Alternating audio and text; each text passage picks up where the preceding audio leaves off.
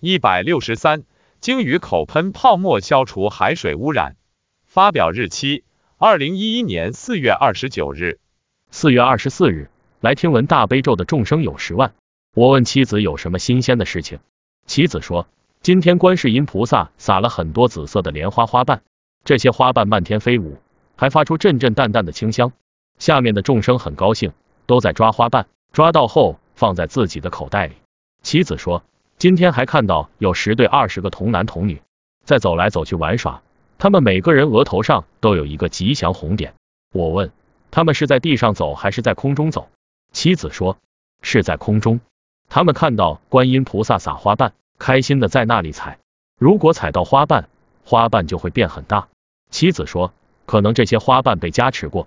他说这些童男童女看上去长得胖墩墩的，像年画上的小孩一样。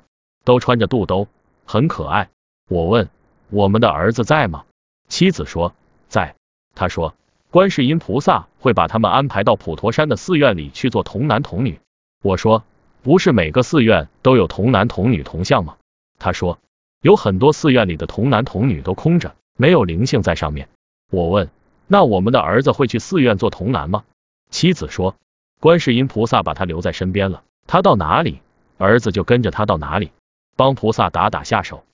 他说今天还看到那头鲸鱼在喷水。我问这头鲸鱼有没有说什么？妻子说鲸鱼说上海附近的海水污染很严重。我问他有没有劝大家不要吃海鲜？他说没有。妻子说鲸鱼嘴里会吐出一种白沫，可以消除海水的污染。我问这鲸鱼是天上的还是海里的？妻子说是天上的。我问。他一开始就是天上的吗？还是来听法几次后升到天上的？妻子说，一开始就是在天上的，他从天上下来护法。